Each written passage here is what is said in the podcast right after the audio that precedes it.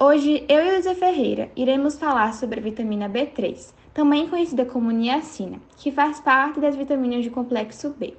Ela participa da síntese das gorduras e da respiração, melhora a circulação sanguínea, baixa colesterol, pro produz energia para as células e participa da formação das coenzimas NAD e NADP, que por sua vez auxiliam no metabolismo dos carboidratos, lipídios e proteínas.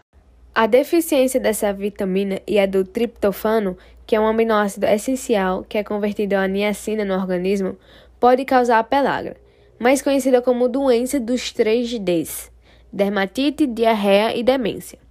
É mais comum em alcoólatras e idosos e tem como sintomas a indigestão, anorexia, fadiga, insônia, dermatite, irritabilidade e a depressão nervosa. Em casos mais sérios, causa problemas neurológicos, como a demência, podendo levar à morte. Existem dois tipos de pelagras: a primária, que é causada pelo consumo insuficiente de alimentos ricos nessas substâncias, e a secundária, que é aquela que acontece por causa de alterações na absorção da vitamina B3 no organismo. O tratamento é feito com vitaminas do complexo B, e com ingestão de alimentos ricos em niacina, como carnes magras, vísceras, aves, peixes e amendoim. O excesso também causa vários sintomas.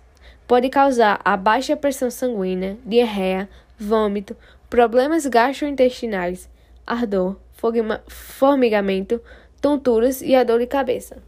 Todas as vitaminas do complexo B são essenciais para extrair energia de alimentos, constituição de moléculas vitais e regulação do metabolismo de neurotransmissores, como a serotonina. Todos são importantes quando a questão é aliviar os sintomas de depressão, estresse e declínio mental relacionado à idade.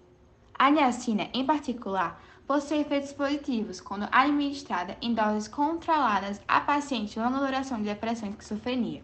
Existem suplementos naturais comprovadamente eficazes contra ansiedade, depressão e insônia. Eles não possuem contraindicações e nem efeitos colaterais. Atuam diretamente no sistema nervoso central, estimulando os processos de produção da serotonina, hormônio importante que atua no equilíbrio da energia orgânica do corpo. Equilíbrio humor à disposição, falta de ânimo, o sono, taquicardia e calafrios, e outros sintomas relacionados à depressão e ansiedade. Então, gente, esse foi o nosso podcast sobre a vitamina B3. Espero que vocês tenham conseguido compreender a importância que essa vitamina desempenha no nosso organismo e por que devemos evitar a sua deficiência. E desejamos bons estudos a todos.